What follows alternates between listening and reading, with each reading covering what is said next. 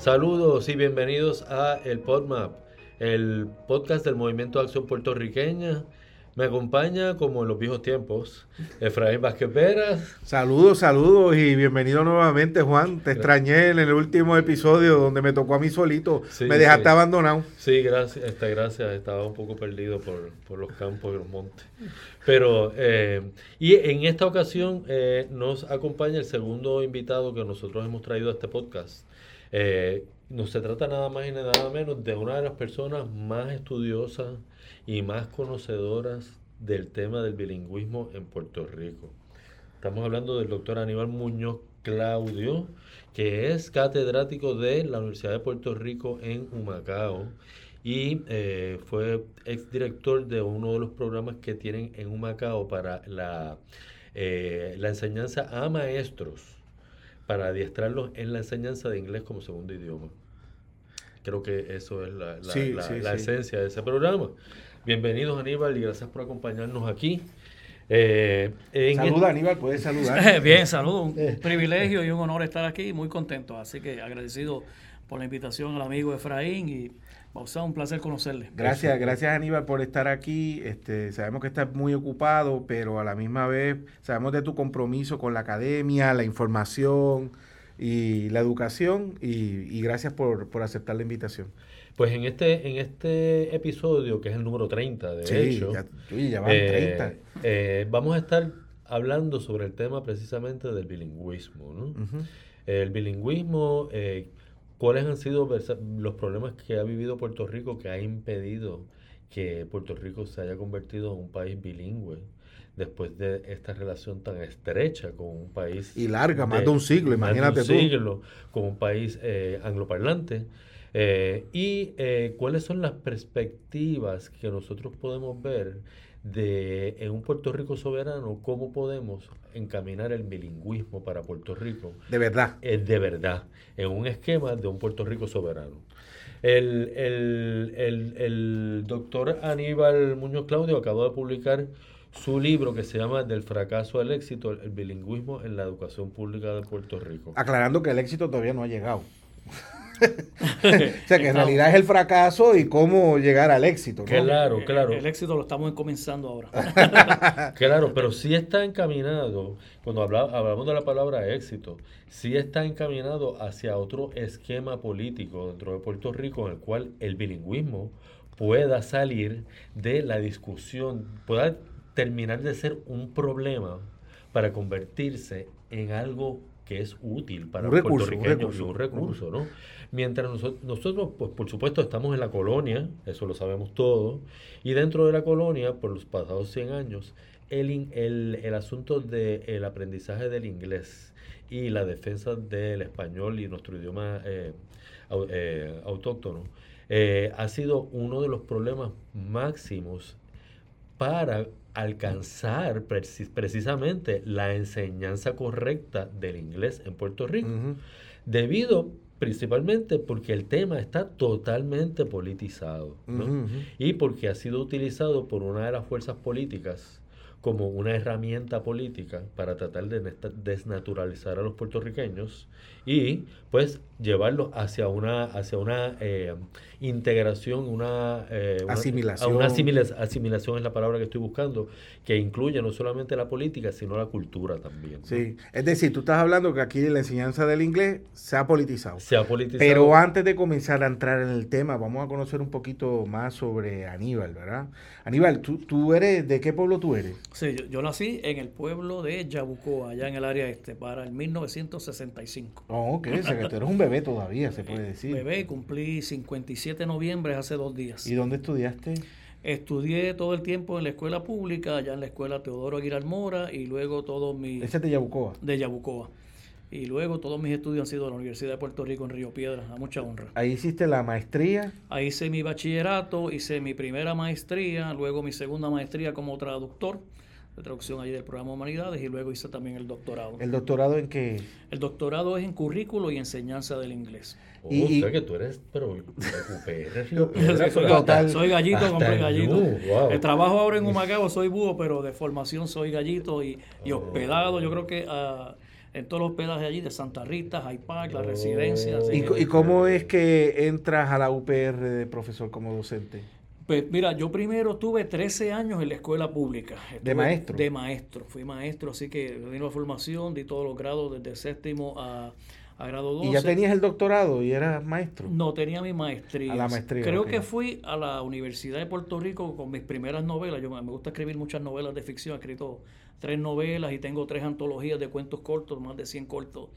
Y después que escribí Boricuan Times y The, The Sweet Puerto Rican Money, recibí una invitación de un colega y creo que por ahí le, le gustó la cosa a las personas que fui allí. Poco a poco fui invitado y para el 2003 hasta el presente creo que ya llevo 20 años en la universidad. Un, par- un paréntesis, esto es nueva noticia para mí de que el amigo Aníbal. Yo no te lo había también- dicho. No, no me habías dicho nada. Sí, escribe Eh, literatura y no en me habías inglés. dicho nada. Esto, Sí. esto, pues, esto es una cosa que Él es boricua de. Yabucoa, pero escribe en inglés. Pe- perdónenme que, que yo no conozca, porque él es colega mío también en, en el Sí. arte de escribir. Sí, sí, y sí. esto. Sí, mi primera novela fue The. Sweet Puerto Rican Money, luego escribí The Cleansing of Unwanted Puerto Ricans, la limpieza de los puertorriqueños indeseables, que recibió varias controversias.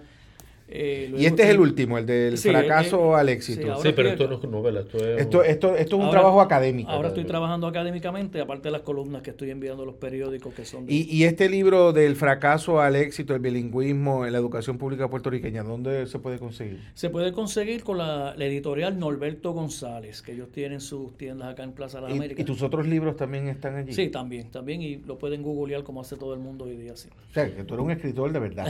Sí, sí. Ok, Sí, perfecto. wow. Y una pregunta, ¿cómo es que un, perdona que lo diga así, pero lo digo con mucho cariño, de un jibarito de Yabucoa se haya interesado tanto por el idioma de Shakespeare, pero no solamente por conocerlo y hablarlo, sino también por enseñarlo? O sea, ¿de dónde sale esa pasión por el idioma en inglés? Mira, Efraín, creo que esto lo, lo habíamos hablado en, una en unas conversaciones anteriores. Fue una coincidencia, de una casualidad de la vida. Yo cuando llego a la universidad, yo siempre quería tener un trabajo que fuera como la escuela pública, de tener mis vacaciones, etcétera. Quería ser maestro, orientador. Y entonces quería ser maestro de historia, que me gustaba. Entonces luego, por circunstancias personales y económicas, como muchos otros puertorriqueños, estuve en las Fuerzas Armadas. Cuando regreso a la universidad, yo, yo estuve un primer año en la universidad. Cuando regreso, ahí me orienta, mira, te Estuvo gusta en la Kosovo, vocación. ¿sabes? Te gusta la vocación de ser maestro, ahora sabes inglés, que lo has desarrollado fonológicamente. Hacen falta maestros de inglés. Y creo que tomé la decisión ahí en cuestión de segundos decir, well, sign me up as a teacher.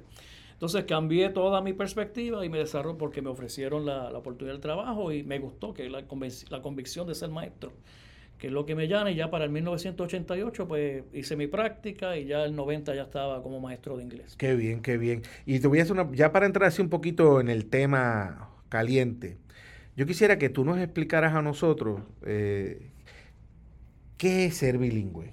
O sea, ¿qué, qué, qué es el bilingüismo? O sea, ¿cómo se clasifica que una persona... ¿Cómo se define? ¿Cómo se define? ¿Cómo, cómo tú dices que una persona es bilingüe o no es bilingüe? Eh, ¿Cuándo es que una persona se convierte en bilingüe? Te, digo- te hago esta pregunta porque a mí siempre me han dicho que uno llega a ser bilingüe cuando uno sueña En el otro idioma. Eso es lo que me han dicho a es decir, mí. cuando se está hablando un segundo lenguaje correcto y no imaginario. Pues miren, la- como- ¿Cómo se define? Pero de verdad, desde el punto de vista académico, ¿cómo como, se define? Como dice el dicho, cuando hay cuando uno dice que hay una buena pregunta es porque no hay una buena contestación. Exacto. Pero, pero en el primer capítulo de este libro, para contextualizar precisamente los lingüistas de todo el mundo, dicen que es bien difícil definirlo porque hay unas perspectivas y hay unos rasgos y unos sesgos. Es por eso que los lingüistas que más renombrados son han decidido definir niveles de bilingüismo. Y entonces, al tener niveles de bilingüismo, eso puede identificar más bien dónde están los hablantes. Entonces, entre estos niveles, que eso es lo que planteo, pues está el nivel incipiente. El incipiente es el más bajo. el más bajo. Eso es cuando uno tiene una noción del lenguaje. Yo creo que en el caso de nosotros, yo personalmente, yo puedo decir que soy un incipiente de el idioma portugués o el italiano, porque si yo estoy en un ascensor y los escucho hablar, quizás tenga una idea, sobre todo veo el alfabeto de ellos, ¿verdad? Entonces, el incipiente es el más bajo. En nuestro caso serían estudiantes comenzando el jardín de la infancia, lo llaman el kindergarten. Luego va al, al bilingüe re- receptivo. El receptivo es el que entiende el idioma, lo puede leer, pero no lo puede producir, que es la parte activa. Ahí yo clasifico a mi esposa. Mi esposa puede ver una película fácilmente. Ah, eso es lo que lo entienden, pero no lo pueden hablar. lo pueden leer, y no lo, pero no lo hablan. Y ahí está la gran... Este es el receptivo. Ahí está la gran mayoría de los estudiantes que salen de la escuela pública por las limitaciones que podemos entrar en esas conversaciones. Luego, en otra escala, está el bilingüe funcional. El resumen del bilingüe funcional es el que se defiende, no tiene miedo a hablarlo lo produce. Ese soy yo. Lo produce, reconoce que hace errores, pero es feliz, no todo. Sí, ese soy y entonces ahí estaría una mayoría de los que salen de las escuelas privadas y algunos también de los que salen de las escuelas eh, públicas. Entonces, finalmente, no finalmente, pero la, la capa más arriba está el bilingüe competente. Ya cuando uno es competente en un idioma, pues uno puede corregir a los demás sintácticamente, gramaticalmente. Entonces, el bilingüe competente le llaman el bilingüe balanceado. Y en una capa que es una estratosfera, como yo digo, fuera del universo, pues se le llaman el bilingüe perfecto, el cual eh, muchos lingüistas, y yo coincido con ellos, no, existe. Pero ese sería como el bilingüe de verdad. Eh, eh, eso sería, yo creo, entiendo que es un robot o una máquina. Un, bilingüe ideal. Yo soy traductor y le digo a mis estudiantes que yo soy un bilingüe competente y me, me clasifico que tengo un 75% de bilingüismo, aún con mis 33 años de experiencia. ¿En serio? Sí, porque yo te digo, Efraín, yo a veces cojo una, en español e inglés, yo cojo una poesía de Góngora, de Quevedo, y hay veces que no entiendo ninguna estrofa, ningún verso. Entonces yo digo, yo veo series como The House, Grey's Anatomy, uno no tiene todo el conocimiento técnico, ya sea de física o de medicina, entonces no hay quien ah, pueda tener un registro de los dos diccionarios. Para tú decirme que eres un traductor y un bilingüe perfecto, es que tú tienes el completo 100% diccionario, el registro de los dos, o sea, Oxford, acá la Real Academia. Vamos, vamos a repasar. El incipiente es el, más, el más bajo receptivo, receptivo funcional, funcional, competente. Competente, ok, ok. Y una, y una pregunta, ¿dónde queda lo escrito? Pues lo, escrito porque en lo competente es, y funcional. Porque son, son las cuatro áreas del lenguaje, que es escucharlo, hablarlo, eh, eh, escribirlo y leerlo. O sea, son las cuatro áreas y ambas llevan, es, por eso es que eso define los niveles. Cuando uno es bilingüe competente es que uno tiene un gran dominio de esas cuatro áreas.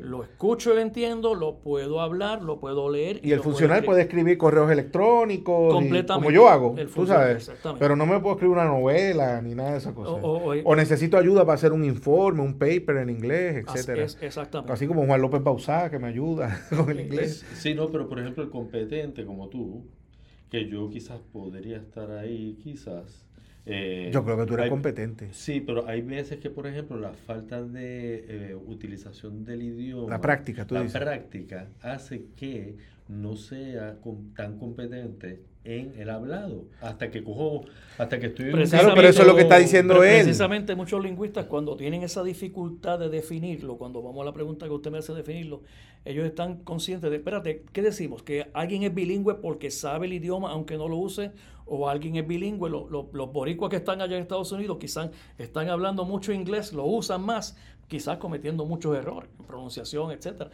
y, entonces, ¿quién es más bilingüe? ¿El más que lo usa o el más que sabe? Un estudioso que ha tenido los, conocimientos. Entonces, Aníbal, ya dijimos que está, otra vez quiero volver, incipiente, receptivo. Es receptivo, de, pararte ahí. En el receptivo dijiste que es la mayoría de los estudiantes que salen de la escuela pública. Sí. Porque tú haces una diferenciación entre escuela pública y escuela privada. Completamente, que hay que hacer. Que, que, que, creo que es importante que aclaremos por qué esa diferenciación, pero espérate un momento. En ese sentido, hablando de bilingüismo en Puerto Rico, y que quizá la mitad de los estudiantes de la escuela pública se van, en noveno grado es que se van, este, gran parte de los estudiantes, pues entonces estaríamos decir que la mayoría de los puertorriqueños estarían en el incipiente y receptivo o más incipiente, más receptivo o más o menos... Yo me atrevo a afirmar que la gran mayoría está en el receptivo. En el receptivo, y, algunos incipientes que son, o como tú dices, que, se van o que, fracasan, eh, llegan hasta ¿verdad? el cuarto año, podemos hablar de eso ahora, llegan, llegan a uno de cuarto año, pero sus notas han sido deficientes en el inglés. O sea que, en conclusión, el esfuerzo que se ha hecho en la escuela pública para lograr eh, ciudadanos bilingües en español e inglés ha sido un completo fracaso, como tú mencionas en tu libro, del fracaso bueno, hay, hay, varias cosas. E, ese proyecto del ciudadano bilingüe, el cual menciono, ¿verdad? Y, semánticamente le decía ciudadano. Nosotros los lingüistas no nos gusta usar esa palabra porque lleva otras connotaciones. Nosotros gusta decir el término más genérico que es hablante. Hablante, You are a speaker, a bilingual speaker, es un hablante. Y claro, eso otro, tiene otras connotaciones, le llamaron el ciudadano bilingüe porque tenía esta responsabilidad o todas estas connotaciones que tiene política, jurídica. Nosotros lingüistas queremos decir el término genérico que es el hablante.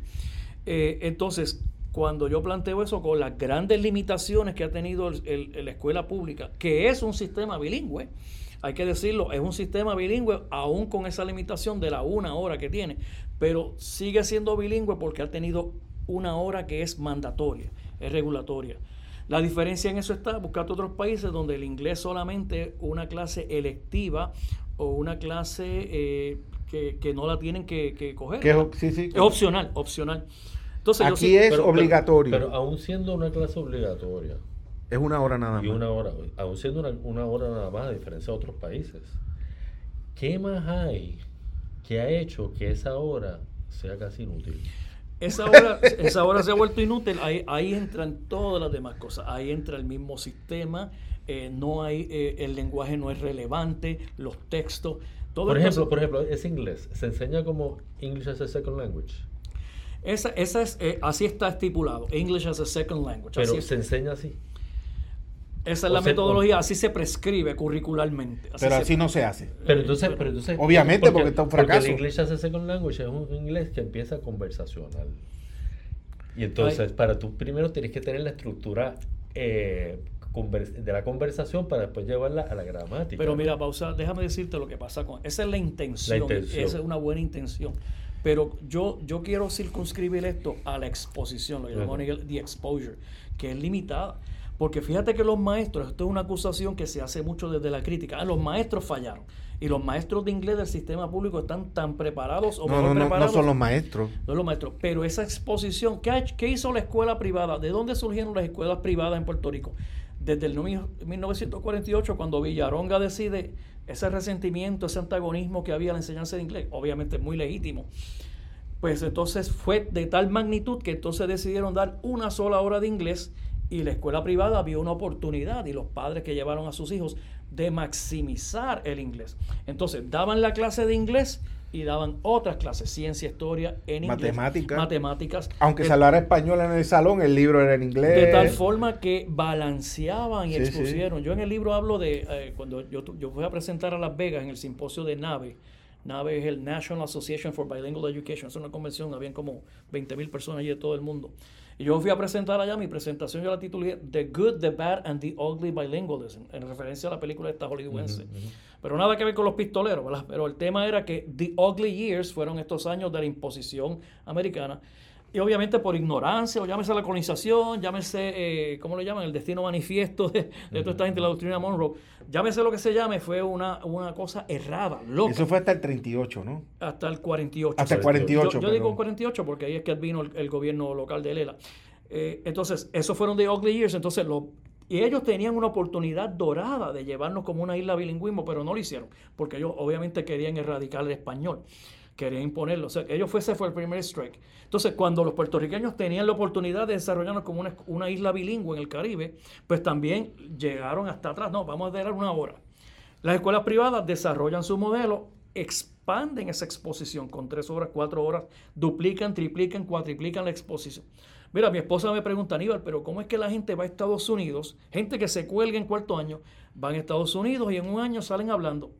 Because they have been exposed. Porque tienen la, la, base. Ellos, tienen, van al supermercado en inglés, echan gasolina en inglés, escuchan en inglés, su trabajo es en inglés. Entonces, triplican la hora de exposición.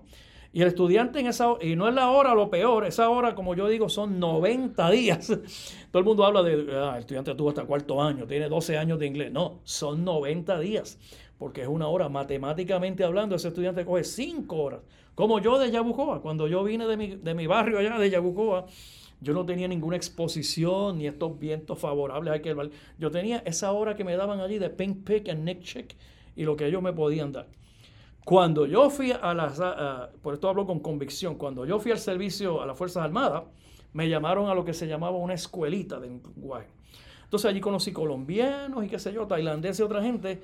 Y en esa escuelita que era un mes, yo, allí yo era el líder. Allí me di cuenta yo que todo ese Que tú sabías más que, todo yo eso. sabía mucho más que esa gente porque ellos tenían la- la clase de inglés para ellos. O no la tuvieron nunca o quizás la cogieron. Yo tuve el bilingüismo, todo ese vocabulario que yo tenía, Lo tenía guardado ahí. lo tenía guardado, comencé a articularlo, comencé a dar... Pero Aníbal, Aníbal, vamos a ver, porque es que yo siempre he tenido la impresión, primero, de que el bilingüismo es algo extremadamente positivo. Sí. Porque mm, eso no es solamente te, te da más oportunidades de estudio, de trabajo, sino que también el bilingüismo crea en la persona unas cualidades, unas virtudes, ¿verdad? Eh, y, y en ese sentido siempre me he preguntado cómo es posible que, a- que aquí en nuestro sistema educativo, pues desde, desde kindergarten, desde eh, jardín de infancia hasta en la misma universidad, siempre hay cursos obligatorios en inglés. Y aún así vemos estudiantes que se gradúan de la UPR que no tienen un dominio del inglés. Yo esperaría que tuviesen un poco más de dominio. Entonces, si a esto le sumo que yo lo que escucho en la calle de los politiqueros nuestros, especialmente de aquellos que promueven la anexión de Puerto Rico, es que el inglés hay- es importante, que el inglés hay que enseñarlo en las escuelas. Entonces, al fin y al cabo, parecería ser que a propósito, eso es mentira y que no quieren que nuestros estudiantes hablen inglés. Pero- ¿Cuál es la razón de eso? Pre- precisamente ahí voy, y, y lo que trae Baiso ahorita, y Efra, te, te agradezco esa pregunta porque ahí es donde está la cosa. Es que hay dos cosas. Primero está la exposición, ¿verdad? Eh, eh, En, cuanto al tiempo. Y lo segundo es eh, esa- ese concepto que te dije de la narrativa y la, y la ideología. Nuestros estudiantes... O sea, la narrativa de ideología te refieres a la politiquería. A la politiquería. Ok, a la vamos a hablar claro. Porque, porque el gobierno ha, ha promovido esto de una concepción completamente diferente. Claro. Yo no he escuchado a ningún maestro de inglés que diga aquí vamos a conquistar el inglés y el inglés es nuestro. Ningún maestro. Hasta yo en mi educación, gracias a Dios que, que luego fue- me fui reorientando. Yo nunca enseñé así porque fui indoctrinado por un sistema a eh, speak English y el inglés para los trabajos, el inglés, el inglés le daban un prestigio adicional al español. Nosotros tenemos que cambiar esa política desde, Pero- desde grado... Pero desde- Aníbal, perdóname, es que tú sabes, esto es trágico porque tú tienes a estos politiqueros que han querido engullir el han- inglés y han menospreciado. y han logrado que en Puerto Rico se califique el inglés como el difícil. Exacto. Imagínate tú. Pero, por ejemplo, Aníbal, eh, un país como Holanda, que tiene que es completamente bilingüe holandés e inglés. Bélgica, Y no, no, pero, Suiza. pero espérate, Holanda, Holanda, quiero, eh, quiero tocar el tema de Holanda. Esa gente que no tiene ese nivel tampoco de exposición continua al inglés, como tú, como uno, como uno diría que, que se necesita para llegar a ese bilingüismo, la mayor parte de esa sociedad habla el inglés perfecto. Ahí, ahí es que vamos, vamos a ver. Perfecto. Pero ellos no tienen ese nivel de exposición tan grande, a menos, a menos que sea por los medios. No, no, por, que por eso, tenemos todos, ¿verdad? Pero- usted- ustedes lo han dicho que son las dos cosas. Está la exposición y está la ideología inculcada, que es el currículo, el currículo oculto. Entonces, aquí indoctrinadamente desde grado, desde, desde primer grado, los ma- no solo estudiantes que llegan al salón, los maestros y el sistema. Eh, no hay una política. Yo estuve dirigiendo el, el programa de inglés y cuando yo revisé esas visiones y esas cartas circulares, no sé si puedo decir esto entre- en la entrevista, sí, pero lo voy a decir que yo creo que ahí fue que me dieron picota, porque se dieron cuenta de que yo traía otras narrativas y quería inculcar otras cosas. Entonces, vamos a crear cursos, bueno, yo vamos a crear cursos. Porque en Holanda no tienen ninguna ideología inculcada con estadidad o Claro. anexionismo. La Entonces, usan, Llegamos, ven al idioma y en Holanda y en África y en otros, en, en todos los lugares del mundo, allá en el, el Pacífico, en la misma China ahora. Creo que hay más hablantes de inglés en China ahora mismo que en Estados Unidos. Entonces, ellos no tienen ninguna concepción, ningún miedo, ninguna Ah, inhibición. sí, Que amenaza, amenazas amenaza. falsas también. entonces, entonces explícame cómo la politiquería se convierte en, eh, en un elemento dentro de la enseñanza. Porque lo han cogido de botín. Lo, Ah, han, pero ¿de qué forma? Pues, ¿La enseñan entonces como se enseñan en las escuelas de Estados Unidos? lo- lo han ¿O cogido la de... enseñan, o la enseñan, la enseñan de una manera que el Puerto Rico, o sea, porque la idea, la idea que yo tengo es que la politiquería se ha metido a tal nivel en las escuelas públicas principalmente, pero eso también se ha transferido a las, a las privadas. Sí, hay privadas que son así. privadas que son así, que es que eh, ellos, ellos tienen que enseñar el lenguaje como nativos, porque enseñarlos como segundo idioma de alguna manera políticamente se sienten inferiores. Sí, está buena esa. Se sienten inferiores. Se lo ponen en los libros manzana, no, no, este, no, cosas no, te, así no de te, lo inglés. enseñan, te lo enseñan como se lo enseñan a los no, americanos. claro, en Nueva York. Que los americanos están en la calle hablándolo todo el tiempo. Sí, está Entonces bueno ellos eso. ya lo tienen el hablado. ¿ves? Mira, Lo de la experiencia, Te lo, digo, lo de- te lo digo porque a mí me pasó, yo fui a una escuela privada en el Colegio Ponceño, pero la enseñanza era del inglés era así. Y entonces no había cable TV, no había nada. O sea, nosotros no sabíamos inglés. Entonces mis padres nos mandaban, nos enviaban a, unos, a unas escuelas de verano en Estados Unidos para que aprendiéramos inglés.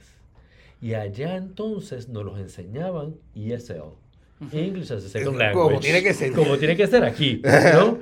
Y ahí era que yo aprendía, en esos veranos, ¿no? Sí. Y ahí fue que esa, yo cogí la base verdadera de inglés Aníbal. suficiente para irme después a estudiar en Estados Aníbal, Unidos. están enseñando el inglés en Puerto Rico como alguien, a un niño de Gurabo, como si ese niño de Gurabo Fuera- viviera en Nueva York, en Nueva expuesto en York, inglés. sí. ese, es, ese es el tema. Es, es, es, es- Ese es el problema. es- eso es otro de los ángulos completos. No. Es que imagínate, entonces, miren, imagínate. miren esto. Tú sabes que es Cuando- una cosa, es que molesta, porque aquí hubo una oportunidad por muchas décadas Durante- de que, ¿verdad? que fuéramos durante- bilingües y por la politiquería y por la ignorancia Entonces, han condenado a este país a que piense que el inglés es el difícil. Entonces, miren esto, cuando uno estudia la historia, yo estuve ofreciendo cursos de esto porque me encanta conmigo la historia. Cuando estaba esa resistencia a aprender inglés en la, en la imposición cultural, pues se hicieron varios estudios y, la, la década del 40 fue álgida, porque había esa resistencia y es que Abelardo saca sus, sus historias de, de, de, Santa del Santa Claus va la cuchilla, Pello Merced. Entonces, ellos envían acá, ¿verdad? Todo envían un comité, le llamaron el comité de Chávez, para investigar por qué el estudiante, por qué había ese resentimiento, por qué no aprendían. Entonces vino este profesor que muchos maestros en lo desconocen, se llama Louis C. Richardson. Louis uh, Richardson fue una de las estrategias que usaron los americanos era traer eh, profesores americanos Ajá. a que enseñaran. Y eso avivó más el resentimiento de la, de la asociación de maestros, etcétera. Pero este señor Louis Richardson, eh, en primer lugar, se casó con una boricua y no se fue de aquí. Se quedó aquí en la, en la, en la UPR de Río Piedras. Hay, un, hay una biblioteca dedicada a él. Entonces, él va a ese comité y a él lo llaman, la Universidad de Puerto Rico lo llama que haga un instituto para que investigue el proceso. Entonces, él recluta maestros y se hace un estudio piloto, llevan a cabo un estudio donde ellos produjeron libros, materiales contextuales. Diseñado específicamente. De sugar cane, la caña. ¿Y qué pasó? Entonces, eh, eso lo pilotearon y los resultados fueron, y eso está todo en ¿Y por qué evidencia. eso se cayó? Cuando viene el gobierno del ELA en el 48, estaba este lingüista, se llama Charles C. Fries, y tenía, entonces los libros de él eran rústicos para ese tiempo, con unas grapas, unos panfletos. Viene esta señora con estas editoriales americanas que eran mucho más eh, fancy. Ajá. Diablo, ¿cómo traduzco fancy ahora? Más sí, sofisticado. sí, sí. Entonces el gobierno de él dijo, no, vamos a coger lo de Charles C. Fries, que este es el educador lingüista, y Eh, esta y cosa ahí la nos tiraron jodieron. por la borda. Nos jodieron. Mira, cuando yo estoy, cuando yo me hago maestro, que estoy haciendo mi práctica, ahí, ya yo, yo vi un- una historia que se llama The Long School y dije, esto es lo que hay que cambiar. Entonces, cuando estuve en la escuela University Gardens, ahí estuve aquí en Río Piedra cerca, tuve seis años, yo tenía un club que se llamaba Writing in English to Help Puerto Rico. Para ese tiempo estaba en Puerto Rico el periódico San Juan Star, y mis estudiantes escribían eh, columnas de llamaban Viewpoint. Estuvimos seis años con ese club escribiendo sobre Puerto Rico en inglés. Cambiamos esa narrativa porque el inglés de nosotros. Hay muchos maestros que le, le molesta esta palabra que yo uso, es conquistar. Nosotros conquistamos para apoderarnos del inglés A mí y, me gusta. y quitárselo al americano. Que lo hicimos ya con el español, lo criollizamos. Sí, la sí, la sí. puertorriqueñidad, mucha gente piensa que, que esta, esta idiosincrasia de nosotros de Puerto Rican se desarrolló con los americanos. No, La- la- eh, cuando traímos el jíbaro campesino desde mucho antes, que era contra los españoles y luego contra los americanos. Entonces, nosotros criollizamos el español y tenemos poesía, todo en español. ¿Por qué no podemos hacer eso con el inglés? Sí, ¿Por qué sí. no podemos tener cuentos, novelas, ensayos, sí. tanto en la pública como en la privada? Entonces yo me he pasado en esa campaña invitando, vamos a, vamos a quitarle esto a Pearson y a McGraw-Hill y a todos estos otros mogules americanos que traen su historia aquí para imponerlo esto. Vamos a hacer nuestra propia historia. Claro. Eh, y, y esa es la campaña que hay que Mira, aplicar. Aníbal, yo siempre he pensado que la aspiración de Puerto Rico debe ser convertirse en un país bilingüe español-inglés. Sí. Siempre. Y, y la razón principal es, primero, por el vínculo con Estados Unidos, vínculo familiar, económico, cultural, eso es inevitable. Pero es que además, es que nosotros estamos en el Caribe Y, y, yo diría que la mayoría de los caribeños son de habla inglesa. Efra, como te compartí esta mañana, los dominicanos estaban acá ahora mismo, nos visitaron nuestra convención. Ellos quieren proclamarse como país bilingüe. Estuve en Honduras hace dos años atrás, ¿te acuerdas cuando hablamos de Honduras? En Honduras se está tratando de convertir. Entonces no tiene nada que ver con los americanos ni con la, ni con la politiquería es, es una cuestión universal, como me hablas de Holanda ahorita. Eh, hay unas concepciones de ser multicultural, de una inclusividad, de un pensamiento bien diferente. yo quería hacer, antes de que nos, nos marchemos del, del, tema, que es que son las cosas específicas, quiero que me hables un poquito también del tema de la enseñanza del español. Porque yo estuve... ¿Y cómo eso está vinculado, eso está vinculado a esto? Porque yo hace un tiempo leí un estudio que hizo, que hizo la, el Departamento de Educación de Puerto Rico, donde ellos eh, determinaron que una de las razones, uno de, las, de los elementos fundamentales para la deserción escolar era cuando los estudiantes empezaban a fallar en español. Cuando empezaban a perder las destrezas para ellos expresar sus sentimientos y sus emociones perdían interés en estudiar, En, conocer, en aprender y en debe todo ser horrible. Entonces, ¿cuán importante es el aprendizaje del idioma nativo para poder aprender el segundo? completamente. Es, la base. 100% o 1000%, 1000%. Ahorita cuando definíamos estos niveles, para no ser incipiente es que uno tengo que tener esta base. La fíjese, que el español... Cuando dices la base te refieres al español. Sí, al, idioma vernáculo porque es el, le llaman el mother tongue, la, lengua materna, porque ese proceso de adquisición que hace un infante antes de llegar a la escolaridad tiene que traducirse, es, el idioma maternal. Entonces, si tenemos ahora mismo unas familias que tienen estas desconexiones para enseñar ese español, a esas desconexiones, qué sé yo, si es una tableta. No van a aprender inglés. Cuando llegan ya a la escuela, eh, hay, una, hay unas lagunas que existentes por lo tanto no tienen esa estructura, es como una casa, o sea, no tengo los cimientos, no puedo levantar para encima, lo que llaman scaffolding. o sea, que esos estudiantes que no tienen ni siquiera las bases de un, de un, de un idioma nativo, eh, ¿cómo se llama? Autóctono. ¿Cuál es la palabra que usted eh, eh, Mother tongue, lengua materna. La, lengua materna. El vernáculo. El vernáculo, el vernáculo. Esos estudiantes que no tienen el vernáculo desarrollado como una lengua materna, a ellos, por más que tú los pongas al segundo, eso nunca lo van a coger. Completamente. Y todo eso se, traduce en muchas cosas de las transformaciones socioculturales que estamos teniendo, familias disfuncionales o estudiantes que no tienen una familia, de tal forma que, en, esa, en esa formación donde se desarrolla eso principalmente, donde el, donde el bebé está hablando, su, está practicando sus fonemas, bla, bla, bla, es una formación bien grande que ocurre ahí. Y si en la familia, si en el entorno familiar no ha tenido esa base, cuando ese estudiante llega al día de la infancia, kindergarten en primer grado, no ha tenido esa base fonológica, luego si están las demás desconexiones del sistema o el maestro, etcétera, y no, no trabajan con eso de una forma estructurada y rigurosa como debe ser, mucho menos bilingüe, pues entonces ahí vemos esa laguna. Nunca va a entender ni siquiera que hable ni nada, nunca va a entender nada. ni siquiera incipiente va a llegar. Ni siquiera, sí. Además de la oportunidad de ser bilingüe que puede abrir, pues ya lo dijimos, ¿no? Nuevas avenidas de estudio, de trabajo. ¿Cuál es el efecto emocional, mental, de análisis, de memoria que una persona bilingüe logra? O sea, ¿cuál es ese beneficio que otorga el bilingüismo al individuo? Sí, mira, Efraín tiene que ver con la, con la palabra identidad. Yo creo que en la vida de uno, ¿verdad? Están estos conceptos de dignidad, quién es uno. Entonces, cuando uno va conociéndose esa identidad que uno tiene, uno tiene que buscar cuáles son las cosas que llenan esa identidad. Y entonces los idiomas lo que hacen es que añaden, enriquecen la identidad. Ahora mismo, eh, mi hija, que mi hija de escuela pública, a ella le fascina y es una ventaja una, que ella sea bilingüe. Y entonces mucha gente no ha podido todavía lograr eso. Y eso emocionalmente produce eso. Entonces la gente quiere hablar de trabajo, la oportunidad. No, es que tú como individuo sabes y dominas, tienes conocimiento. Entonces tu identidad es agrandada, tienes un valor agregado. Entonces, una persona que tiene solo un idioma, lo que llamamos los monolingües, que, hay un dicho ahora que los monolingües prontamente van a estar extintos porque toda la humanidad se está moviendo ahora a ser bilingüe, trilingüe o multilingüe, multilingüe. Entonces, son identidades agrandadas que, que son valores agregados. Y eso emocionalmente te, te trabaja desde una forma, una perspectiva, sobre todo en estos aspectos mundiales ahora que son la eh, Embracing Diversity, que es eh, Ajá, el uno ajá. establecer O sea, mayor tolerancia. mayor tolerancia. Incluso, ¿verdad? Que tú me habías mencionado que, que, que hablan de que tiene un efecto. Neurológicamente, Neurológicamente también. Esas son la- las nuevas ventanas que se están viendo que neurológicamente llevan a, a- a- a ayudar a sobre el Alzheimer y otras condiciones también.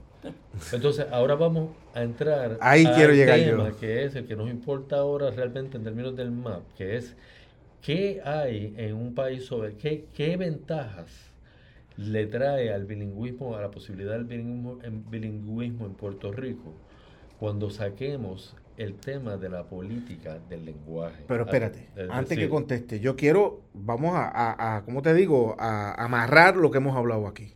O sea, Puerto Rico no ha sido bilingüe. Primero que el bilingüismo es bueno. no, no, claro. No hemos logrado ese bilingüismo por la politiquería. No, no hemos, De la- no hemos alcanzado los niveles. Los niveles de bilingüismo, claro, por la politiquería, Claro, especialmente de las fuerzas anexionistas, asimilistas de este país. Claro, o sea, y entonces- el que se quiere anexar a Estados Unidos y por eso quiere fomentar el inglés es el que logra que no aprendemos el inglés como tiene que ser. Sí, no, porque, porque son dos, porque como ya hemos hablado, son dos vertientes. El español se ataca. Entonces, el porque- español, porque, porque claro. el español es el nacional. Ajá, el que- ajá, ajá, el el que da identidad al el- boricua, y el que le da la identidad al boricua. Y entonces el inglés no se enseña bien porque se tratan de enseñar como se enseña allá Exactamente. para imitar, Pero- pero para imitar sabes, el patrón de allá. pero es curioso- Eso es básicamente lo que está pasando. Completamente de aquí. acuerdo. Pero es curioso que aquellos que quieren que Puerto Rico se convierta en Estado Sí, no, claro. 51 sean los culpables Sí, claro, claro. de que Puerto Rico no sea un país bilingüe. Ciertamente. Entonces esto me lleva a pensar que la única manera por la cual nosotros podríamos ser bilingües es cuando descolonicemos y logremos la soberanía, donde Puerto Rico ahí podrá diseñar las verdaderas políticas de crear un país bilingüe. Claro, porque una vez nos descolonicemos, entonces el idioma... Lo de el- identidad que mencionó él. Una vez nos descolonicemos, el idioma, tanto el inglés como el español, deja de ser un arma política. Y cierta, el botín. Y se convierte en lo que tú dijiste, Aníbal, lo de recursos. Y se convierte en una, en una, en una, una herramienta útil para Sí. los ciudadanos. Como dijo Ruiz, Ruiz orienta lo- lo- los idiomas, los lingüistas orientan el idioma, o, o el idioma es un problema, y eso lo vemos en los nacionales, o el idioma es un recurso o es un derecho. Y entonces nosotros como hablantes, ¿verdad? Aquí no yo quito a los ciudadanos, como hablantes nacionales, multinacionales, tenemos el derecho a este idioma o al que sea. Y tenemos el recurso, puede ser inglés, francés. Entonces, cuando uno lo pone en esa perspectiva, uno va deconstruyendo eso del problema. Aquí la política y el gobierno son los que precisamente hacen el problema. Yo le, yo le, yo le decía a unos compañeros hoy que precisamente cuando vino esto de la pandemia, miren cómo voy a atar esto, cuando vino la pandemia para mí ese fue el mejor ejemplo de esta cuestión del bilingüismo. Ahí yo estaba, yo había salido del departamento. Cuando vino la pandemia se creó el, el Task Force este médico. Y el gobierno de ese turno ve, ah, lo que diga el Task Force, esto es lo que Los vamos que, a los que saben son los que van a decir. esto es lo que vamos a Pero ejecutar. aquí no pasa aquí, Entonces, sí, aquí, este mientras tema. el gobierno y el gobierno estadista sigan promoviendo el bilingüismo, na- no tienen credibilidad, no tienen credenciales. Se le cae el discurso. Esto tiene que venir de la academia. Personas como yo que hemos estudiado, no quiero mencionarme yo, pero personas que han estudiado esto de lingüistas, que tenemos una base. Es decir, Aquí hay es- muchos en Puerto Rico, Que ¿verdad? esto es lo que se puede prescribir para, para el país y el desarrollo del país en el futuro. Tú, tú, tú bien estabas explicando que obviamente el idioma que más se habla como primer idioma es el chino mandarín. Sí, por la cantidad de población El segundo es el español. El español más hablante. Tiene como casi, creo que son casi 40, 50 millones más hablantes. Y el inglés es el tercero. el tercero. el tercero. Pero el inglés, aunque es tercero, en forma de hablada como primer idioma, es en realidad el idioma internacional. Sí, sí, porque hay, hay más hablantes, personas, individuos que hablan español, pero hay más países, eh, sobre todo la comunicación eh, aeroespacial, eh, aérea. La, la hay más tecnología, países, todo eso. tecnología hablando inglés. Y, En otras palabras, si Puerto Rico se quiere insertar en el mundo, que es lo que va a permitir la soberanía, tiene que ser bilingüe. completamente. Y por ende tiene que adoptar las políticas educativas correctas, hechas por los expertos, eh, para entonces lograr ese objetivo de lograr un Puerto Rico bilingüe. Como si se hiciera eso, Aníbal, como ¿cuánto tiempo tú crees que nosotros podríamos empezar a ver unos resultados Mira, positivos? esa transformación yo creo que, yo no diría que sea carácter inmediata, pero va a ser bien pronta porque por eso cuando hablé Porque hay del éxito- aquí. cuando hablé del éxito que hablo en mi libro, es que Puerto Rico, Puerto Rico y el mundo estamos teniendo una transformación sociocultural de avanzada. Con unos cuantos nuevos eh, protagonistas que han llegado a nuestro, a nuestro, y es llámese el cable, llámese las redes sociales, llámese la apertura de aplicaciones. Esos son los que yo llamo los vientos favorables, que ahora esa exposición que nos vimos limitada en ahora, ahora el estudiante ha duplicado esa exposición en su casa y en sus entornos, porque tiene uh, disponibles a their disposal todas estas cosas nuevas que le han de llegado. Las redes sociales. Entonces, esa, esa idiosincrasia que había antes de antagonismo al inglés, ahora hay una apertura que ha trascendido y es una conquista y ahora el estudiante nuevo, más allá de esa limitación de la escuela, está teniendo una apertura y una aceptación al idioma inglés que trasciende las cuestiones políticas, etcétera. Entonces nosotros creo que podríamos, el país del futuro debe aprovecharse de, yo le llamo las velas, hay unos vientos favorables, se están izando las velas, es cuestión de remar en el mismo sitio. Bueno, Aníbal, yo, yo de verdad que esto es un tema súper interesante y de verdad que uno puede seguir hablando. y, no, y no hablamos del acento, que era. yo te iba a hablar del acento. ¿Qué cosa del acento? Pero cuéntanos, cuéntanos. Pues, Hay tiempo todavía. Porque esos mitos, precisamente que planteo en el libro, son unos mitos de prejuicios cargados con esas ideologías y esas narrativas. Entonces ellos dicen, no, que ustedes los boricuas hablan con acento. Y eso yo lo he construido, no es ningún acento, es una variedad, porque cuando los lingüistas como Cashew... Aquí se burlan de políticos que hablan inglés. Completamente. yo en el libro lo pongo y eso, eso me enfada completamente. Porque cuando uno habla de variedad, entonces estamos hablando de igualdad. Entonces, los que se burlan, yo digo, ¿y cuál es tu variedad?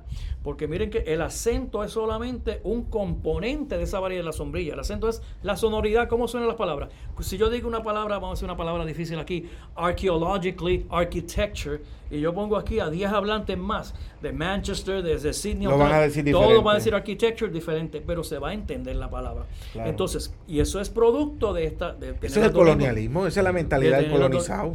Cuando se burlan de alguien que habla inglés aquí en Puerto La variedad incluye la construcción de vocabulario, ese es el primer componente de una variedad, y nosotros aquí estamos creando palabras. Este, este señor, David Cristal, otro lingüista, él fue a África del Sur, a Johannesburg, en su visita y allí descubrió que los surafricanos de Johannesburg habían desarrollado más de 10.000 palabras en inglés. Yo, this is English. Yo visité los otros días a República Dominicana, iba en un taxi, el taxista era dominicano, iba conmigo una mexicana, un colombiano y yo, hablando español, todos teníamos diferentes, ¿qué íbamos a comer? Ah, ¿dónde vamos a comer? Y yo, bueno, pues me quería comer esto, y ellos querían comer otra cosa, y era el patacón y la otra.